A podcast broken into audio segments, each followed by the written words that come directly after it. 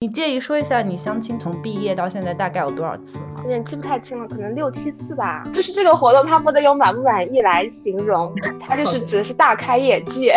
三十岁结婚，就对我来说的话，可能都是比较早。天哪，这其实就是一个男性特权，也不是男性特权吧？这个女女女性为什么？就女性完全可以三十岁之前不结婚，但是来自社会的压力就是会比男性要大。我二十五岁就开始承受了很多的压力，非常大部分的女生。都会介意向下兼容，但是对于男生来说，向下兼容这个是完全没有问题的。男生娶一个女生，这个女生的收入和社会地位都比他低，但是他娶了这个女生，其实是改善了他的生活。如果你未来的老婆跟你说，他想要孩子跟他姓了？如果我条件各方面都比他好的话，那这就属于无理取闹。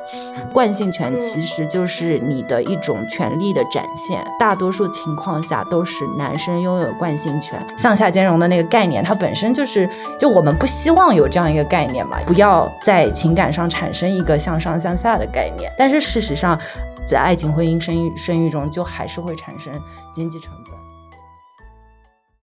Hello，大家好，欢迎收听他们。今天是情人节，抛开商业化的过度开发不谈，这确实也是一个和爱情有关的日子。但爱情对于现在的年轻人来说，好像变成了一种奢侈品。尤其当我们还要同时面对婚姻、家庭、生育等等这一连串议题的时候，建立并经营好亲密关系，好像也变得尤为困难。今天呢，我邀请到了两位嘉宾和我一起聊一聊，他们是一对上海姐弟。姐姐小然在上海本地有一份铁饭碗的工作，大学毕业后就开始相亲，但至今母胎 solo。而弟弟小虎在北京读博，高中毕业就开始恋爱，有过几段比较长期稳定的感情。虽然是姐弟，但他们对爱情、婚姻还有生育有非常不同的视角，他们的视角也部分代表了一线城市，尤其是上海的男性和女性。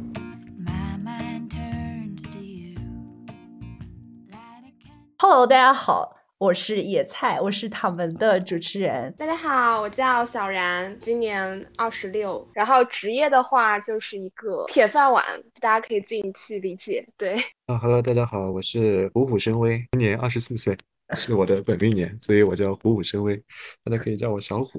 小然，介绍一下你和小虎是什么关系吧？就是姐弟呀，有血缘关系的姐弟。好的，呃，那小然和我是就是纯纯的网友关系。我们不是很熟，呃，就是为了录这期播客，所以尴尬的讨论一些话题，好吗？可以，可以，可以，开心就好。其实我跟我姐也不是很熟，对，我们也不是很熟。我刚才已经问出来了，我我我我本来并不知道你们那么不熟，你知道吗？所以我刚才就是很不好意思，我就是我跟他透露了一条我我以为他知道的信息。你透露了什么？就我跟他说你没谈过恋爱啊啊，他不知道吗？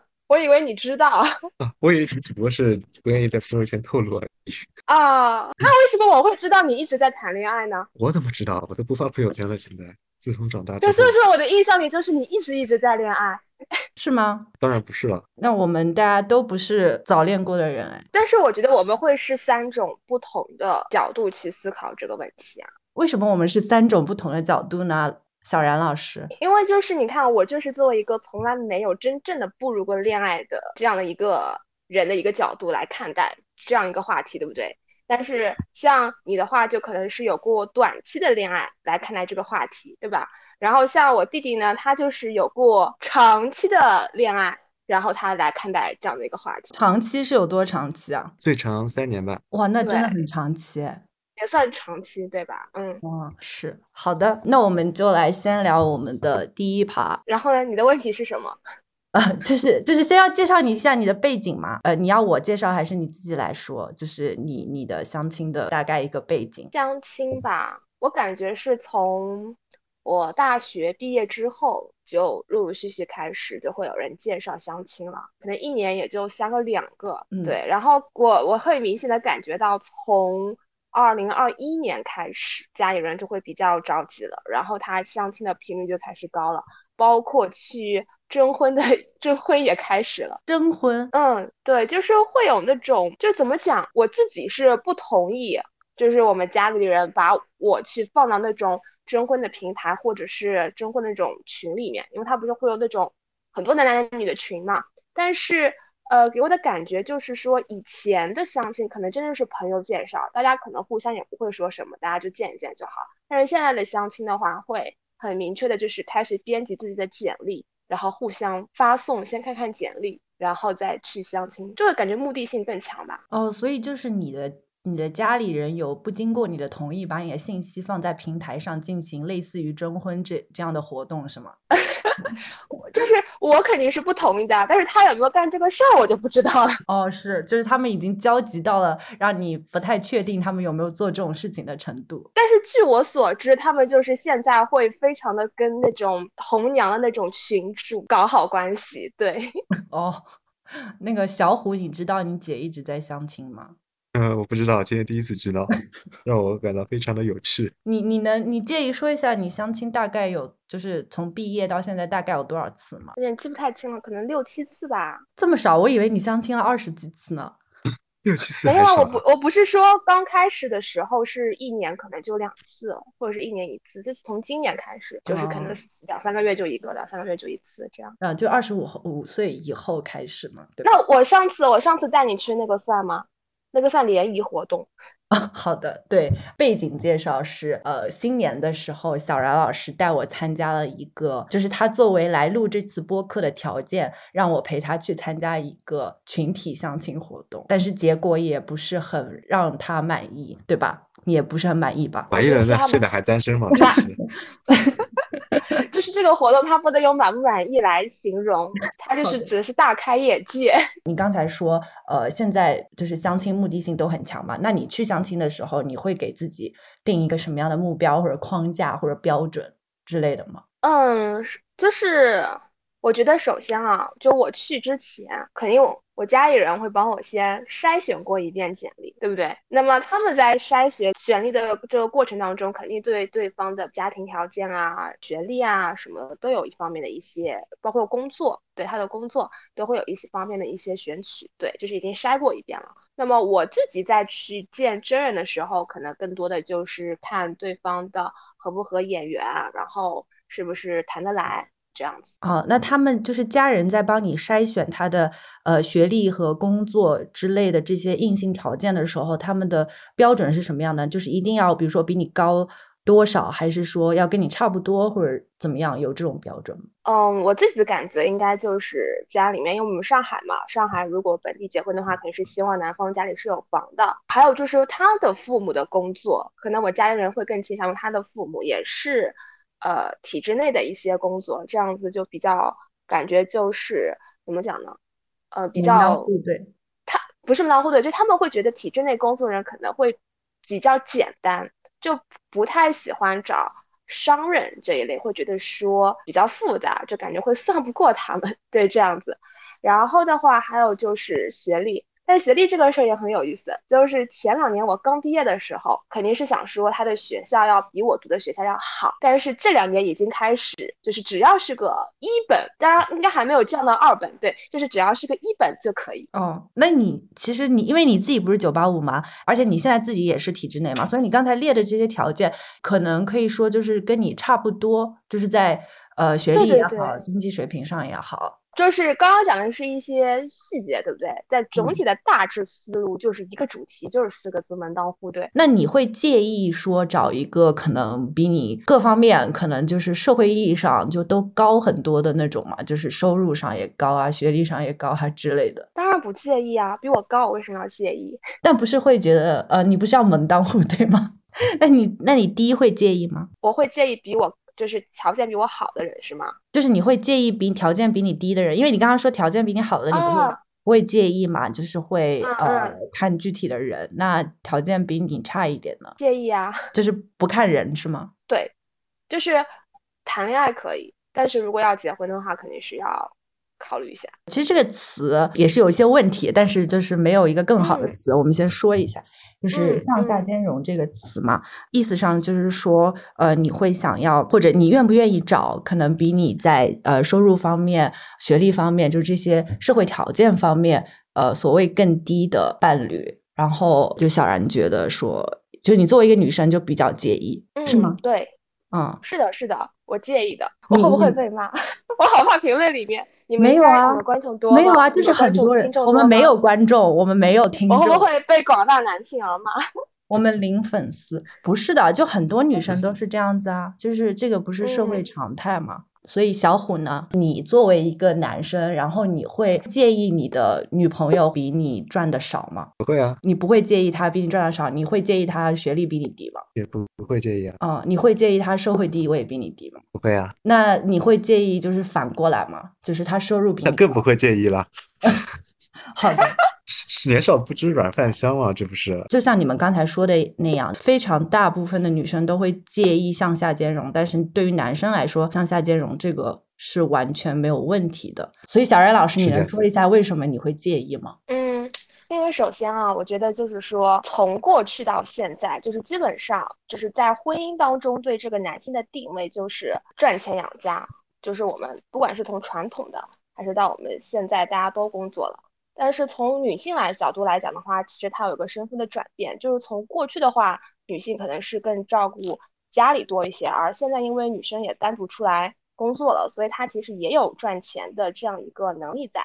但是从我们整个大环境来说，我觉得女生一直都是被放在一个双重的，就是期待上的，就是她既要能够赚钱，然后她要能够照顾好家里，但是。男生的话，我觉得至少在我自己，就是不管是我周边的朋友啊，或者是同事，我我感觉就是凡是结婚的来说，真的就是让男主内的真的是属于少数。所以既然你我对男性的他的一个定位是在赚钱养家上面，那他的钱都还赚的不如我，我为什么要跟他结组织成家庭呢？嗯，你说的很有道理。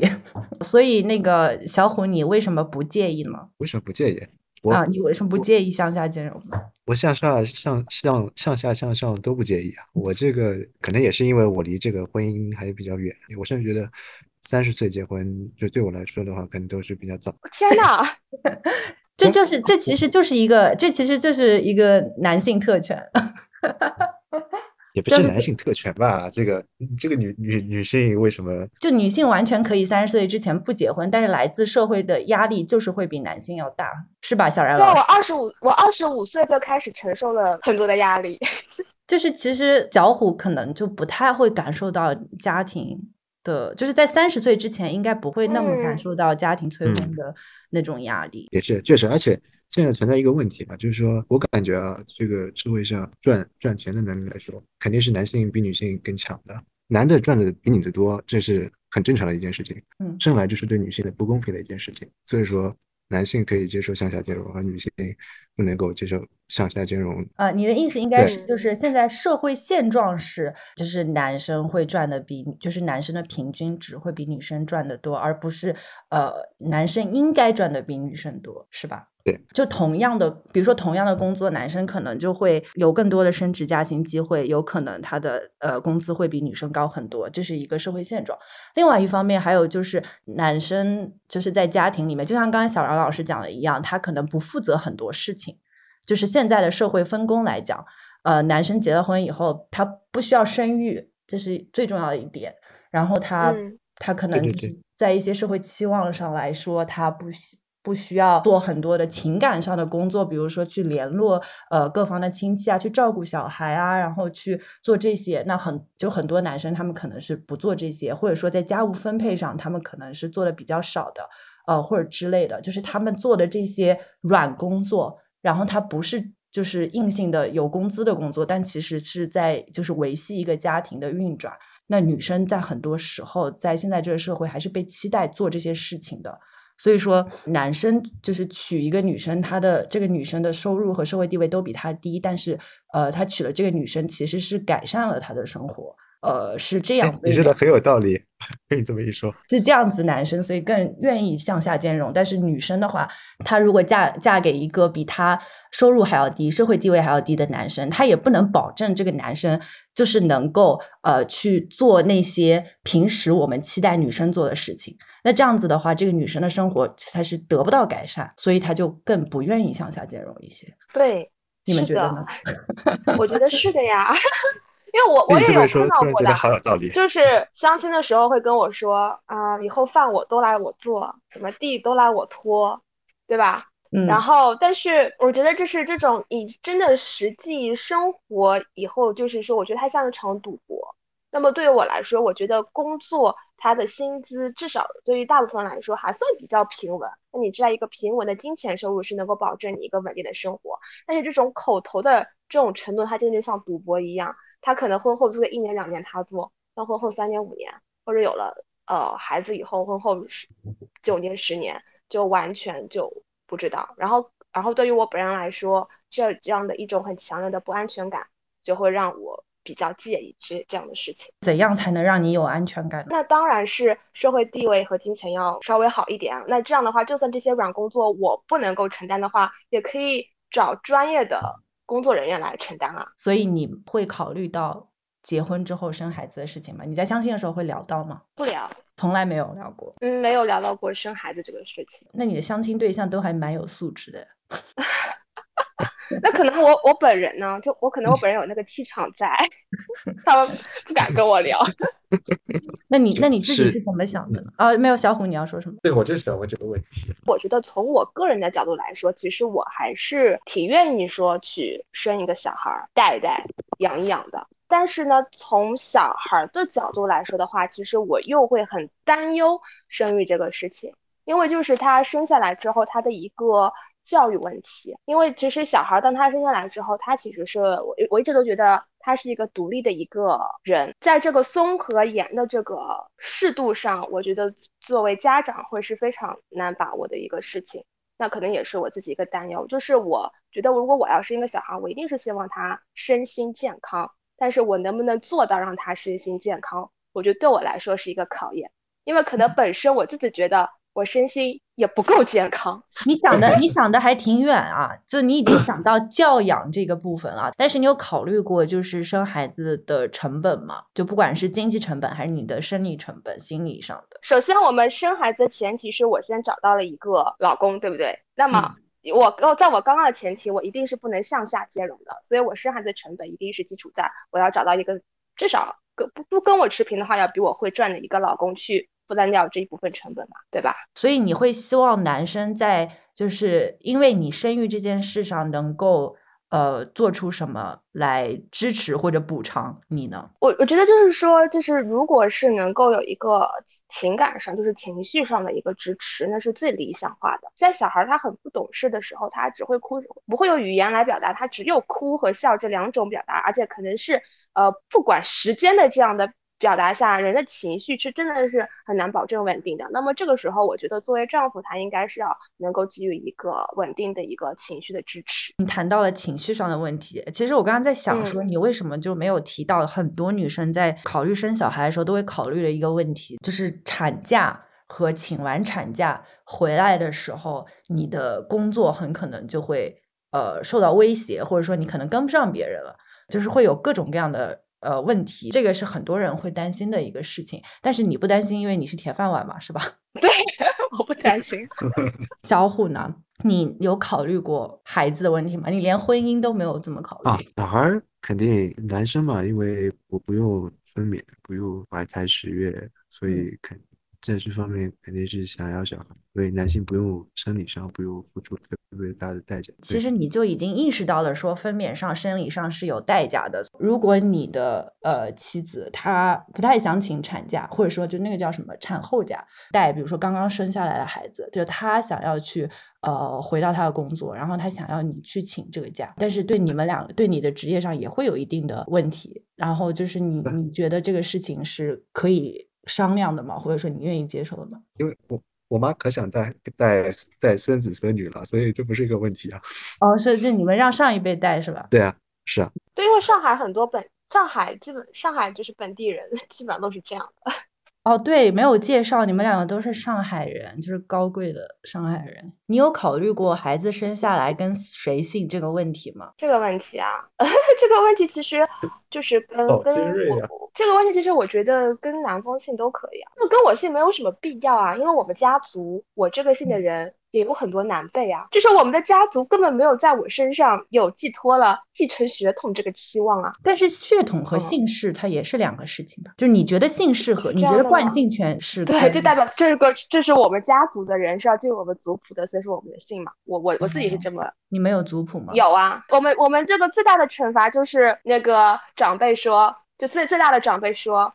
你如果不怎么怎么样，就把你踢掉，踢出族谱，族谱上没有你的名字。天呐，那我在你们家肯定是第一个被踢出族谱的人。不会，你是呃，嗯，是。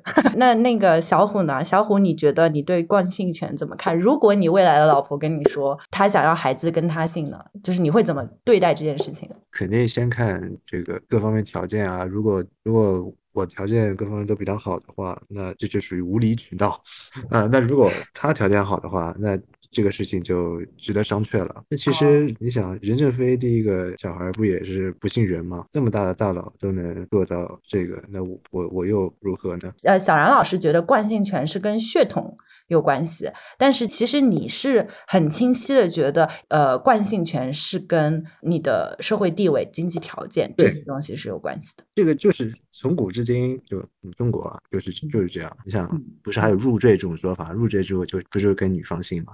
嗯，对吧？这个就是因为女方条件比较好嘛，所以你就是谁钱多谁就拥有了惯性权，也不能说就单纯的用钱来衡量，就各方面吧。其实我觉得大多数现在对于惯性权的争论都是基于小虎这个逻辑上展开的。惯性权其实就是你的一种权利的展现，大多数情况下都是男生拥有惯性权。那也就是说，在大多数家庭中，男生的权利都要高于女性，所以也是为什么很。很多人就是对于惯性权这个事情就非常执着。我我觉得还有就是社会的约定俗成啊。我今天刚刚还在看，就是就是你就是你发那个视频，不是有那个故事吗？就是那那对夫妻的第一个小孩是跟妈妈姓的，然后那个男方是在一个日本公司，对吧？然后每一次就是说到自己的孩子的时候，就是同事都会很诧异，为什么这个孩子没有跟爸爸姓？然后就会想说，哎，是不是你的妻子跟他的前夫姓的？那么这样时间久了之后。这个男的就非常的不高兴，然后就想说想让小孩跟他姓，然后他们就引起了家庭的矛盾。对，所以我觉得跟我们整个社会环境它都是有关系的。所以其实就是说，社会的约定俗成就是展现的是一直以来的社会制度。然后当你想要改变现在一直以来的社会制度的时候，你就必然要。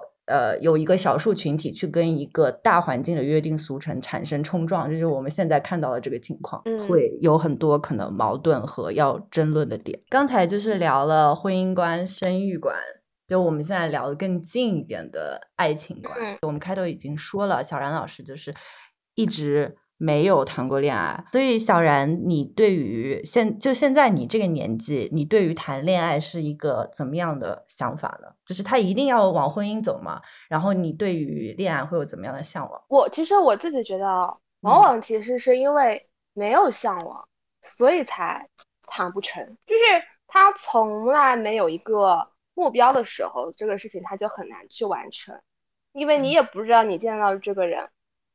就是你，因为你没有目标，所以你也不会去努力。我我是这么认为。就比如说看到这个人的时候，哎，觉得好像说我想要一个怎么样的长相啊，然后我希望身高是怎么样啊，对不对？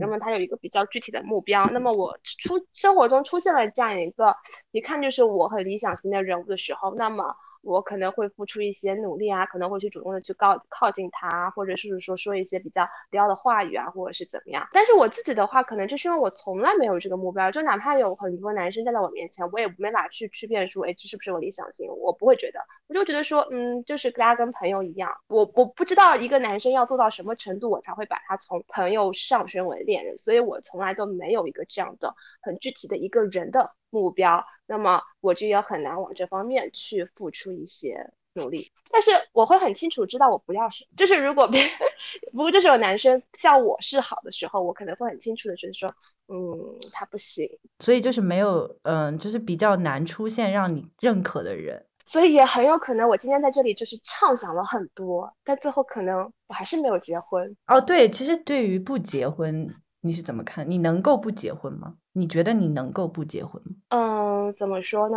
我觉得是可以的，就是在你能够抵挡得住就是各方面的压力吗？我觉得就是，嗯，家里人再怎么给你压力，他都是一个爱你的人。还有社会上的压力呢，而且就是因为你的职业嘛，就是在体制内的话，可能会就是哦，没有没有，你你你你这是你们的误区啊！其实，在我们体制内，就是退休都是单身的人不少，所以就是因为其实进入了这样一个比较封闭的系统和环境，其实很难再去认识男性。对，所以其实真的退休还单身的人不少。对，有这样的存在，所以大家不会说。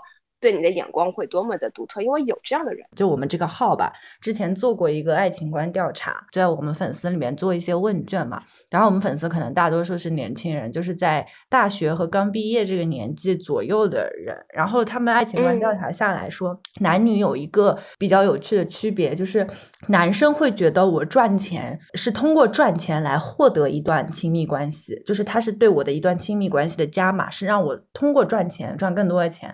去获得更好的亲密关系，但是女生呢？我赚钱是让我能够独立于一段亲密关系，就是能让我有资格去放弃一段亲密关系。有道理的，同意吗？我挺赞同的，我挺赞同。小然呢？其实我觉得他即使放弃也是种保护啊。说到底，为什么会放弃这段亲密关系？其实本身还是对自己的一种保护。就是我没有这段亲密关系的时候，我也可以在这个社会上生存。其实我觉得还是开始于我最开始提到的，就是。女性的一个角色转变，从一开始，哈，我们是没有工作的，只能依赖于男方的一个成这样子，到现在我们有自己工作，我们可以独立生存在这个社会上。但是对于男生来说，他就一直没有这个没有这个考量嘛，所以对于他来说，就是钱只是一个一个加分项。但对于女生来说，她这个有了这个经济的能力之后，对于她来说是一个生存的一个点。对啊，甚至她的钱足够多的时候，她可以反过来啊，她可以去找年轻的帅哥。你想找年轻的帅哥吗，小然老师？嗯，你为什么沉吟？我还以为你会是当然想啊。你为什么沉吟？因为就是说到底，我为什么就是一直都会怎么说呢？就是一直没有办法步入恋爱，就是因为我每一次在看到一个异性的时候，我都会有一种警示，就是我不能只看他的颜值，我要看他的想法，对吧？然后看他的就是学识啊，或者说他的一些修养啊，巴拉巴拉巴拉。那么我觉得你是从哪里来的这些想法呢？就是这个想法是你从小就有嘛？从一开始你开始考虑谈恋爱这件事情的时候，你就是怎么想？嗯，对的，对的，因为我觉得我因为我觉得人就是到了六十岁，大家都长得差不多了，就不分帅和丑了。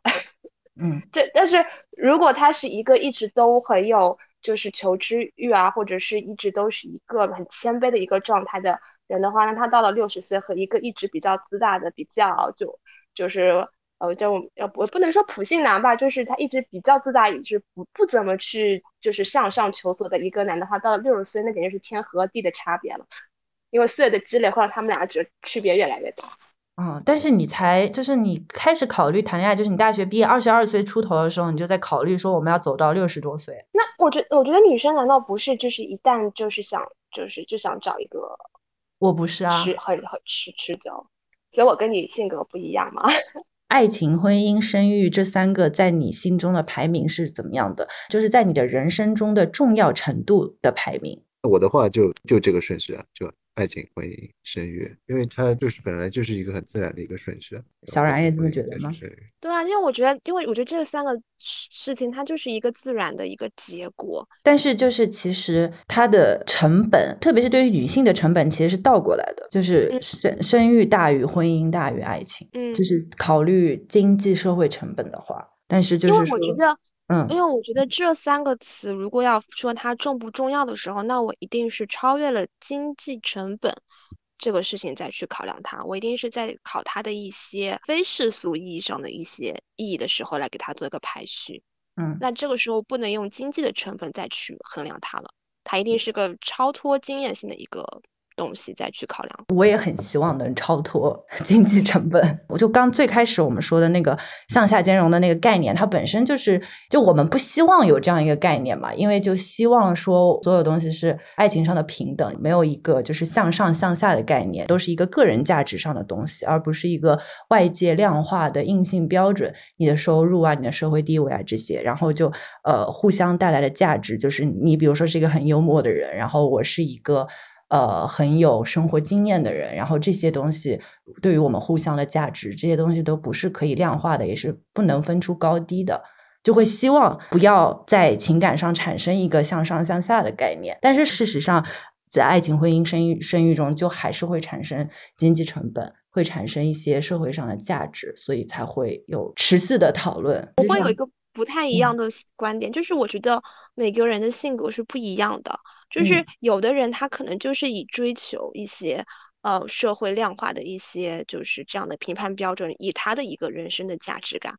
我觉得这种人不能说是判断好还是坏，就他跟的可能他天生就是他正好就是觉得说，哎，钱多就会快乐，或者说社会地位高，他就会感到快乐。那他反而是一种优势，因为他在他以以此为快乐的话，他在这个社会上，他可能就会更容易融入这个社会，跟这个社会更可以做更好的一个连接。那有些人他可能天生他生来的性格就是，哎，不以钱为乐趣。也不以就是工作，他可能会更像追求向内的一个探索，或者说更像追求一些超越性的东西。那么我所以觉得说，如果作为婚姻的话，那就是两个可能同样性格的人能够匹配到一起，那他们就会很顺利。但我会希望后面这种性格的人也能够在社会中有很好的生活。但事实上是，后面这种性格的人，比起你说的第一种性格的人，会更可能受到社会的压迫，更可能成为局外人，更可能成为弱势群。体这样子的人，他们在婚姻中互相匹配之后，不代表他们就肯定不会产生问题，因为婚姻本身它就是放在一个社会的大环境下。就是我其实刚刚说的，我不是想说就只有分这两种性格，我只是举例这两种性格。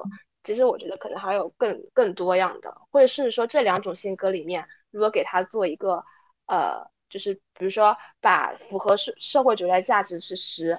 不符合社会主义价值是一，那中间可能还分了一二三四五六七八九，对不对？那可能小虎就是其中的可能是三，可能是七。那你叫什么？你觉得你自己是几呢？呃，我我觉得我应该是，嗯，我觉得我应该是属于比较偏向不太符合社会主流价值的一个，嗯，就是我的内心啊，但是我可能做出来的行为都还是会往主流价值上去靠，就是可能在外面的人看来会是这样子。所以我也只说我是一个想的很多，但是一直没有付出实际行动的人。没有关系，希望你能找到和你在价值观轴数值上一样的人，好吗？好的，谢谢你的祝福。你们还有什么想说的吗？想说没有说的，想要征婚没有征婚的？征婚，这个婚吧，这个婚吧。征婚就不去了，我觉得只要只要不要被骂就可以了，好吗？感谢大家的收听，你可以在播客笔记中找到更多文字版内容，也可以搜索微信公众号关注他们，加入读者群和我们来聊天。下期再见。